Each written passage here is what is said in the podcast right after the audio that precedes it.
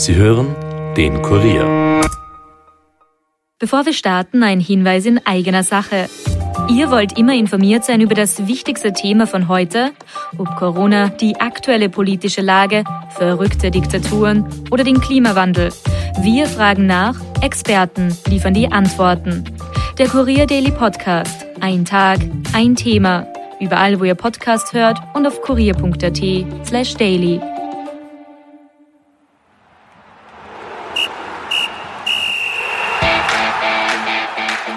Wenn's läuft, dann läuft's. Wer das Gewinnen im Kopf hat, der hat es auch in den Füßen. Und wer in einer Negativspirale gefangen ist, wird wieder und wieder verlieren.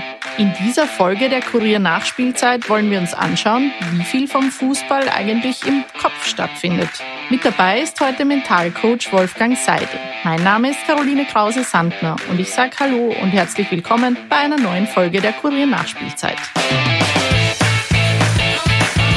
Nachspielzeit. Der Fußball-Podcast von und mit der Kurier Sportredaktion.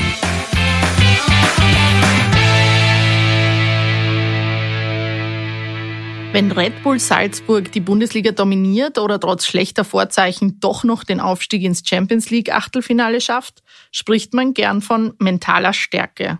Wenn Teams wie Österreichs Nationalmannschaft eine herbe Niederlage gegen Israel kassieren oder vorübergehend einfach nicht auf die Siegerstraße zurückfinden wollen, spricht man oft von Blockade oder fehlender Spannung. Ein Rundruf bei Österreichs Bundesliga-Vereinen hat gezeigt, nicht jeder setzt auf Mentaltrainer. Ganz im Gegenteil, fixen Mentaltrainer haben nur die Salzburger und der SK Sturm. Eine Handvoll andere haben einen Psychologen vor Ort, auf den die Profis zugreifen können. Bei vielen Spielern ist es aber so, dass sie sich privat an einen vertrauten Coach oder Psychologen wenden, um Kopf und mentale Stärke direkt anzugehen. Sind Killerinstinkt und Coolness eigentlich nur von Persönlichkeit und Charaktereigenschaften der einzelnen Spieler abhängig oder kann man das im Team trainieren? Wie kann man üben, im richtigen Moment funktionieren zu können, unter Stress die nötige Coolness zu bewahren? Das bespreche ich jetzt mit Wolfgang Seidel. Er ist selbstständiger akademischer Mentalcoach und Kenner des österreichischen Fußballs.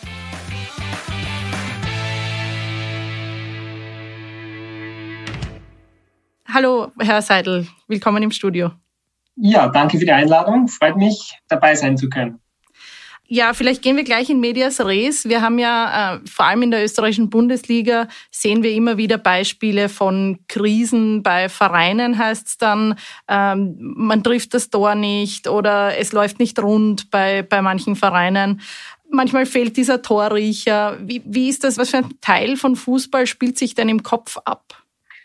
Ja, ein sehr großer Teil spielt sich im Kopf ab. Der, ähm, wir wissen ja, im Fußball wird momentan noch sehr äh, auf Technik, Taktik, Körper äh, Wert gelegt. Allerdings die richtige Schaltzentrale befindet sich im, im Kopf und die Entscheidungen werden im Kopf getroffen. Ja. Und äh, da wird leider noch sehr zu we oder zu wenig Aufmerksamkeit auf diesen Bereich gelegt. Ja. Man hört zwar immer wieder auch so diesen Begriff Mentalität. Ja, äh, kann man jetzt nicht gleichsetzen mit mentale Stärke. Mentale Stärke ist eben, sind sehr viele andere Faktoren noch und der Begriff Mentalität ist oft so diese Einstellung der, der, der Spieler. Und was kann man jetzt mit Mentalcoaching trainieren? Die, die Mentalität oder diese mentale Stärke auch?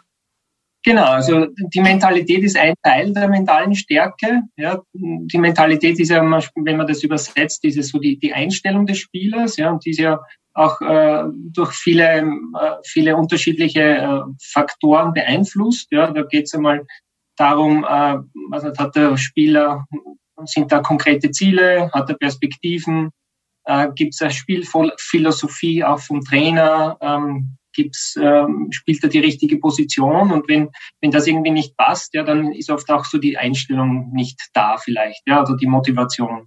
Mhm. Und äh, dann kann natürlich auch sein, dass diese Einstellung da ist, ja, aber trotzdem diese mentalen Fertigkeiten äh, oft nicht gegeben sind, ja, weil er vielleicht ähm, körperliche Probleme hat, weil das Umfeld äh, äh was nicht optimal ist. Er hat zum Beispiel private Probleme, ist einfach abgelenkt, ist mit der Konzentration nicht da. Er hat Druck, ja, Angst vor Fehler, äh, fehlende Konzentration. Das sind so äh, Themen, wo man dann an diesen mentalen Fertigkeiten arbeiten kann. Mhm. Äh, wie kann man sich das vorstellen? Ist das dann so eine Psychologen oder, oder Psychotherapie-Situation, äh, wo der Spieler irgendwie auf der Couch liegt und über diese Dinge redet oder sieht das ganz anders aus? Und wird auch im Team gearbeitet oder nur in Einzelcoachings? Mhm. Genau, also es wird beides gearbeitet, sowohl im Einzel als auch im Team.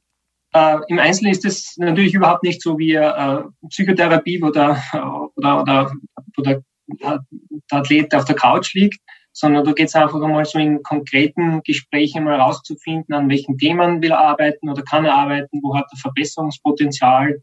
Und ich sehe das immer ähnlich wie im Vergleich, wo Spieler mit einem äh, Physiotherapeuten arbeiten, ja, wo man jetzt mal ausfindig macht, wo gibt's muskuläre äh, Dysbalancen. Ja, und so ähnlich ist es auch beim Mentalcoach, wo man dann herausfindet, an welchen Dingen will er arbeiten. Ja, sind es, ist es die Konzentrationsfähigkeit? Geht es darum, äh, so die eigenen Gedanken in, in, in schwierigen, herausfordernden Situationen richtig einzusetzen? Äh, geht, es an der, geht es darum, Ziele zu setzen oder einfach so Visualisierungsübungen, ja, wo er sich zum Beispiel vor dem Spiel vorstellt, was ist so seine Aufgabe, wie muss er äh, in, die, in, das Match gehen, wie muss er in Zweikämpfe gehen äh, und solche Dinge eben. Ja. Mhm. Das ist so diese Einzelarbeit. Sowohl diese Einzelarbeit existiert, als auch die, die Arbeit im Team existiert. Genau. Genau, und im Team ist es auch genauso wichtig. Also eigentlich ist es beides sehr wichtig, ja, weil gerade wenn diese, wenn man sich vorstellt, eine Mannschaft besteht aus elf Spielern und wenn da jetzt äh, drei, vier Spieler dabei sind, diese vielleicht äh, äh, mentalen Fertigkeiten nicht zu haben, die in schwierigen Situationen früher aufgeben, äh, negativ sind, das von der Körpersprache ausstrahlen, dann kann natürlich auch äh, ein Team als Gesamtes nicht 100% leistungsfähig sein. Und da versuche ich natürlich auch immer wieder äh, einerseits in der Teamentwicklung, ja, wie entwickelt man Teams, äh, dass einfach diese Zugehörigkeit da ist, dass man gemeinsam äh, sich Ziele setzt, äh, dass man einfach eine Strategie arbeitet, um, um einfach in gerade herausfordernden, schwierigen Situationen auch noch an diesen Erfolg zu glauben, weiterzukämpfen. Und das geht eigentlich immer Hand in Hand, sowohl Team als auch individuell. Also so wie eigentlich eine professionelle Arbeit, wie es zum Beispiel auch, äh, ich denke mal, Red Bull Salzburg in Österreich ähm, macht, ja, genau, das, das wäre so diese ideale Version, wie man, wie man das machen könnte. Mhm. Sie haben jetzt Red Bull Salzburg angesprochen. Ähm, wenn wir jetzt von Krisen gesprochen haben in der, bei, bei Teams der österreichischen Bundesliga, Salzburg ist einmal auf in weiten Strecken der, der, der, der Liga nicht ein Team, wo man jetzt sagen würde, die haben eine Mentalitätskrise oder eine Krise mit dem, mit dem Torinstinkt. Da scheint so ein bisschen der Spruch zu treffen, wenn's läuft, dann läuft's. Ist es so, dass das, wenn ich überzeugt davon, dass ich diese nötigen Tore schieße, dass ich die auch dann wirklich schieße? Ist es so ein Selbstläufer ein bisschen? Äh, natürlich hängt es auch zusammen. Ja. Wenn man erfolgreich ist, dann geht einfach viel leichter, vieles leichter von der Hand. Man hat irgendwie auch diese gewisse Lockerheit. Aber Salzburg hat natürlich da auch eine langfristige äh, Vision und Strategie und äh, die geben sich einfach nicht mit, mit Mittelmaß äh, zufrieden und versuchen da auch alle Möglichkeiten auszuschöpfen und so auch im Mentalen. Ja. Salzburg ist der einzige Verein, der schon seit einigen Jahren einen fix angestellten Metallcoach hat, der mit den Spielern, mit der Mannschaft arbeitet, die, der wirklich tagtäglich mit den Spielern zusammen ist ja, und, und einfach immer wieder kontaktiert werden kann, wenn es da Probleme gibt. Mhm. Und das ist auch äh, im Bereich ja, der mental, mentalen äh, Unterstützung, ja, ein großer Unterschied zu vielen weiteren anderen Vereinen in Österreich. Also wir wissen, dass nicht jeder Verein in Österreich einen fixen Mentalcoach hat. Äh, für, für Sie als Mentaltrainer ist wahrscheinlich zu wenig verbreitet, das, das Coaching in die Richtung im österreichischen Fußball. Ja, auf jeden Fall, weil äh, es, es ist ganz klar, ja. Ralf Rangnick hat erst vor kurzem mal gesagt, wo er einfach die, die größten Möglichkeiten sieht äh, im kognitiven Bereich.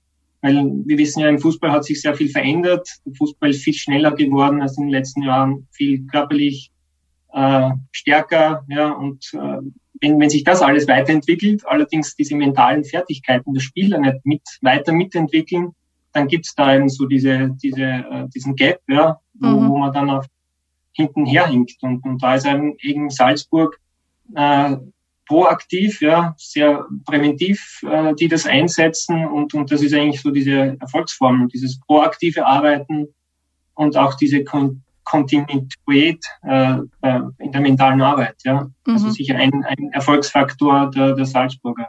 Mhm.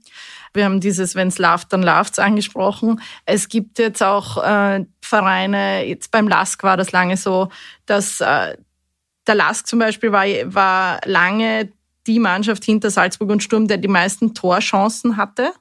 Gleichzeitig mhm. aber weit hinten in der Tabelle, also da, da hat sich das überhaupt nicht niedergeschlagen. Stichwort Chancenverwertung. Und dann wurde auch medial und im Umfeld des Vereins immer wieder davon geredet, dass diese Chancenauswertung nicht funktioniert und dass, dass die Spieler angeblich eine Blockade im Kopf hätten. Was mhm. macht das mit Spielern, wenn sie das immer wieder hören? Wird das dann irgendwann so eine self-fulfilling prophecy, dass man äh, dann auch wirklich das verinnerlicht? Glaubt man das dann mal wirklich? Hm, auf jeden Fall, das nimmt dann einfach so seinen Lauf, ja, und äh, je öfter, dass man dann die Chance vergibt, ja, desto mehr verliert man auch diese Lockerheit und man weiß ja dann, wenn man dann innerlich so diesen Stress hat, ja, diese innerliche Anspannung, dass auch diese Feinmotorik nicht mehr richtig funktioniert.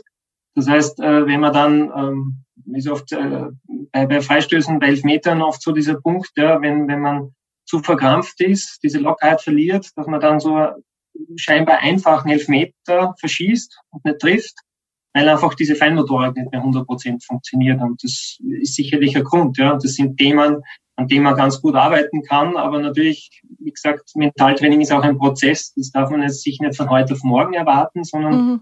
Da muss man einfach wirklich kontinuierlich arbeiten dran. Sie haben jetzt diese Elfmeter angesprochen. Ich glaube, viele von uns haben jetzt sofort im, im Bild das Europameisterschaftsfinale ist das so eine Situation, wo, wo dann ein Spieler, der vielleicht gerade erst eingewechselt wird oder der, der, der diesen, diesen Druck irgendwie nicht verinnerlicht hat, dass der dann in der Sekunde blockiert innerlich oder wie kann man sich das vorstellen?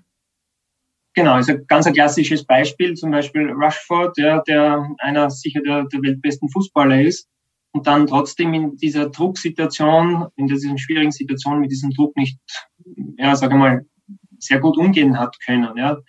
Auch wenn England das wahrscheinlich sehr oft im Training geübt hat, trainiert hat, aber ähm, Finale ist doch wieder eine ganz andere Situation. Ja. Es ist diese, dieser Druck, diese Zuseher, gerade im, im Heimstadion, im Wembley-Stadion, Millionen Zuschauer vor, vor den Stadien, die Presse, die Medien, die sofort präsent sind. Und da ist es zum Beispiel auch ganz wichtig als Fußballer, äh, so ein bisschen so diesen Blick nach innen auch zu werfen, auch einmal nur kurz so nach innen zu gehen und sagen, okay, wie geht's mir momentan? Ja? Bin ich angespannt? Ja?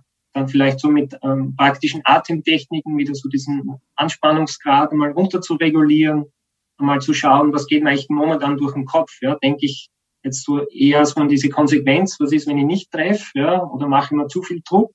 Das auch wieder mal sich innerlich mit so Selbstgesprächen zu beruhigen, wo man so sich selber sagt, okay, entspann dich, bleib locker, und dann wieder so an seine Stärken äh, sich fokussiert ja, und dann so sozusagen im Tunnel zu diesem äh, Elfmeterpunkt hingeht, im Vorfeld schon weiß, wo schießt man dann hin und dann einfach wirklich ja, die Leistung abrufen und wirklich entschlossen anzutreten und dann müsste dann normalerweise diese Elfmeter drinnen sein. Mhm. Klingt jetzt natürlich sehr einfach, ja, aber wir wissen, in dieser, in dieser herausfordernden Situation ist es nicht so einfach. Und deswegen gehört das eben auch immer wieder trainiert. Ja? Nicht mhm. nur das Ausführung, sondern auch dieses Visualisieren, diese Vorstellung und auch diese Techniken, die ich gerade erzählt habe, mit Atmung, Arbeiten, mit Selbstgespräche, sich seine Stärken bewusst sein. Mhm. Da sind ja auch ganz andere schon gescheitert. Also in einem WM-Finale, wenn das zum Elferschießen kommt, irgendwer wird wahrscheinlich scheitern. Ja, ähm, ja genau. Sie, Sie haben jetzt das, das Stichwort Lockerheit angesprochen. Ich glaube, das ist ein großes Stichwort in dieser ganzen Diskussion oder in der ganzen, in diesem, in dieser Thematik. Ich muss eine gewisse Lockerheit äh, aufs Spielfeld bringen. Gleichzeitig darf ich natürlich nicht überheblich sein und ich darf auch nicht mhm. irgendwie einen Schlendrian einschleichen lassen in mein Spiel. Äh, wie schafft man diese Balance? Wie kann man dann in den Spielsituationen aber doch fokussiert bleiben gleichzeitig mit der Lockerheit? Genau, das ist ja die große Herausforderung. Einerseits, wie Sie gesagt haben, äh, muss man diese gewisse Lockerheit haben, ja. Andererseits muss man auch dieses Vertrauen haben, ja, und zu wissen, ich bin gut, ich bin, äh, ich schaffe das und auch nicht so diese Spiele vielleicht zu äh, äh, nicht ernst genug zu nehmen, ja, zu unterschätzen und andererseits trotzdem diesen Fokus zu haben. Ja. Und da arbeitet man zum Beispiel auch im, im Mentalcoaching, arbeite ich da zum Beispiel auch viel mit Biofeedback-Messungen, wo man dann äh, so mit äh, Messungen mit äh, der Herzratenvariabilität den Spieler wieder ganz gut zeigen kann, ja, wie schafft das mit Atmung, mit Visualisierungsübungen, wieder so in die ideale Leistungszone reinzukommen. Und das ist für sehr viele dann ein, ein ja, sehr hilfreiches Tool, einfach mal zu sehen, wo einfach Körper äh, oder Körperempfindungen ja, auf dem Computer mal dargestellt werden, wo man dann sieht, wo sich das verändert. Es gibt ja sehr viele oder einige Studien, äh, die, die sagen zum Beispiel Italien, die 2006 Weltmeister geworden sind, die haben in dem Bereich sehr viel mit Biofeedback, mit Neurofeedback gearbeitet und die Spieler präventiv, präventiv auch auf solche Situationen vorbereitet. Mhm. Das heißt also, am sinnvollsten ist in Ihren Augen einfach ein Mentalcoaching, das laufend, laufend äh, gemacht wird, laufend, also weiß nicht, ein, ein, zwei fixe Termine pro Woche, pro Spieler, dass man das in Anspruch nimmt und nicht jetzt kurz vor einem Turnier oder gar kurz vor einem Spiel oder so. Da braucht man dann irgendwelche ähm, Fähigkeiten, die man sich selber abrufen kann. Habe ich das richtig verstanden? Ähm, ja, schon regelmäßig, aber wie Sie gesagt haben, ein, zweimal in der Woche ist nicht notwendig. Also das muss man nicht so oft in Anspruch nehmen. Also Arbeit mit meinen äh, Fußballern läuft ja ganz unterschiedlich ab. Einige, die sagen, ich möchte an dem Thema arbeiten, ja, wo man das bearbeiten. Wenn er dann zufrieden ist, dann sagt er, okay, ist für mich abgeschlossen und kommt vielleicht irgendwann, wenn er ein anderes Thema hat, wieder zurück. Mhm. Mit anderen Spielern, die ich jetzt schon seit Jahren zusammenarbeite, wir uns am Anfang einmal so eine Basic arbeiten, wie mit schwierigen Situationen, mit Druck, ja, wie kann er seine Selbstgespräche positiv einsetzen, erarbeiten und dann hm, arbeitet man zum Beispiel auch immer wieder vor wichtigen, äh, vor wichtigen Spielen oder versuchen, vergangene Spiele zu reflektieren. Ja, das ist auch immer eine Wichtigkeit, wo ich Spieler mitschreiben lasse nach Spielen. Ja, was hat er gut gemacht? Was ist verbesserungsfähig? Äh, weil mein Ziel ist eben, den Spieler so Eigenverantwortung zu übergeben. Ja, dass er einfach sieht, wo mhm. kann er sich verbessern, wo hat er noch Potenzial. Und da bin ich dann wieder der, der ihn äh, versucht, in dem Bereich zu unterstützen. Wann fängt man eigentlich am besten damit an? Ist das was, was man erst in der höchsten Spielklasse irgendwie macht oder, oder gibt es das auch schon in der Jugend, im Nachwuchs? Also am besten ist natürlich, wenn man sehr früh damit anfängt. Ja, meine jüngsten äh, Athleten sind so zehn, elf Jahre alt, äh, weil je früher, dass man lernt, mit solchen Dingen umzugehen, ja, zum Beispiel, wenn man jetzt gerade junge Sportler ist oft so dieser Druck, ja, wo sie selber einen Druck machen, Nervosität verspielen, und wenn sie dann mit diesen jungen Jahren schon lernen, damit umzugehen, dann tun sie sich natürlich später viel leichter. Mhm. Und ich äh, erfahre auch immer wieder, wenn äh, Profis zu mir kommen, die auch vielleicht äh, Akademie durchlaufen sind, die einfach diese Techniken auch trotz Akademie nicht richtig gelernt haben und die dann auch mit, mit 19, 20 äh, noch bereit sind, äh, da sich weiterzuentwickeln und, und da den nächsten Schritt zu machen. Mhm. Aber es gibt ja auch Spieler, die jetzt einfach sagen, für mich ist das nichts. Ähm, kann man die trotzdem auf eine andere Weise irgendwie dazu begeistern oder ist das wirklich etwas, was einfach für manche Typen nichts ist oder die dafür nicht empfänglich sind oder die das vielleicht gar nicht brauchen? Ja, ähm, merke ich auch selber immer, speziell wenn ich jetzt mit Mannschaften arbeite, dass gerade wenn man jetzt im Team arbeitet, äh, Spieler sich eher weniger öffnen für solche Sachen. Ja, und gerade wir wissen ja, wenn man in einer Mannschaft ist, keiner ist irgendwie bereit, so seine Schwächen zuzugeben. Ja, das würde ja wieder, wenn der Trainer das erfährt, ja sagen, okay, den stelle ich jetzt nicht auf, weil der hat eine Schwäche. Deswegen versuchen die Spieler irgendwie so diese Schwächen auch zu vermeiden und, und nicht anzusprechen. Äh, wo man sie dann wirklich erreichen kann, ist dann, wenn ich so äh, im Training ja, mit ihnen Einzelgespräche führe, und wo ich auch immer wieder merke, dass die, die vorher abgeblockt haben, ja, die dann, wenn man da ins Gespräch kommt, schon sehr offen sind und, und auch ihre, über ihre Themen reden und wo man sie dann so einfach viel leichter auch mit, mit, mit Beispielen äh, viel leichter erreichen kann. Mhm. Ich würde sagen, äh, gibt Spieler, die das nicht brauchen. Ja, es gibt schon Spieler, die auch, ich sage mal, von Grund auf diese mentalen Stärken haben, ja, Grund auf mental stärker sind. Äh, bei denen ist oft die Gefahr, dass sie durch, durch ihre ja, zu sehr äh, über Grenzen gehen, oft äh, verlernen oder vergessen, so auf, aufs Regenerieren, ja, auf sich selber zu schauen. Äh, und die sind dann eher gefährdet, ja, jetzt äh, auf Re Regeneration und so zu vergessen. Mhm.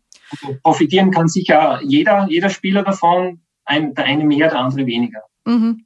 Und so jetzt äh, für, für zum Beispiel ein Nationalteam, was jetzt nicht immer zusammen ist, sondern nur an bestimmten Daten immer wieder ein paar Tage miteinander verbringt, äh, kann man da überhaupt ein, ein gemeinsames Coaching. Ich meine, Sie haben vorher gesagt, das hat bei den, bei den Italienern zum Beispiel gut funktioniert. Österreich hatte ja auch mal einen, einen ähm, Mental oder mehrere, das weiß ich jetzt ja, nicht, aber genau. zumindest ein Konzept, ein Mentaltrainingskonzept.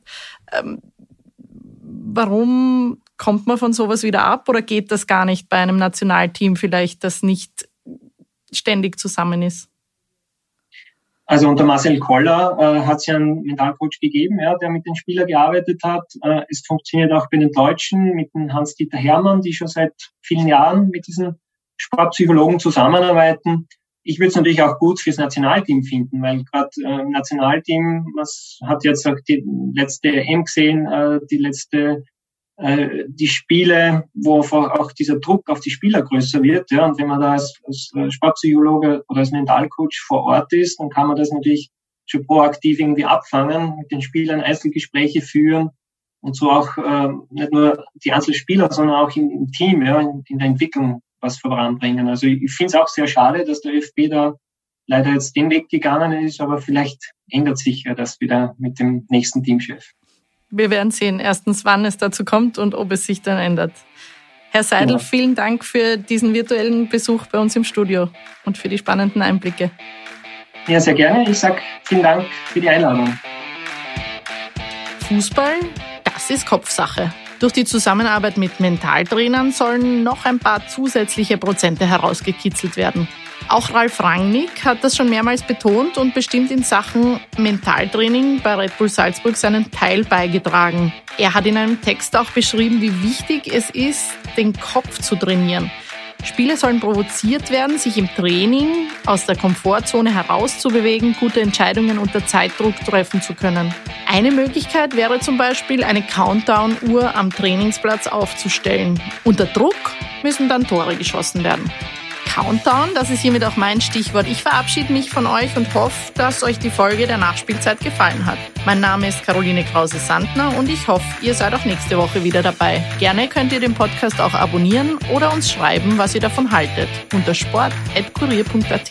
Alles Liebe und Baba!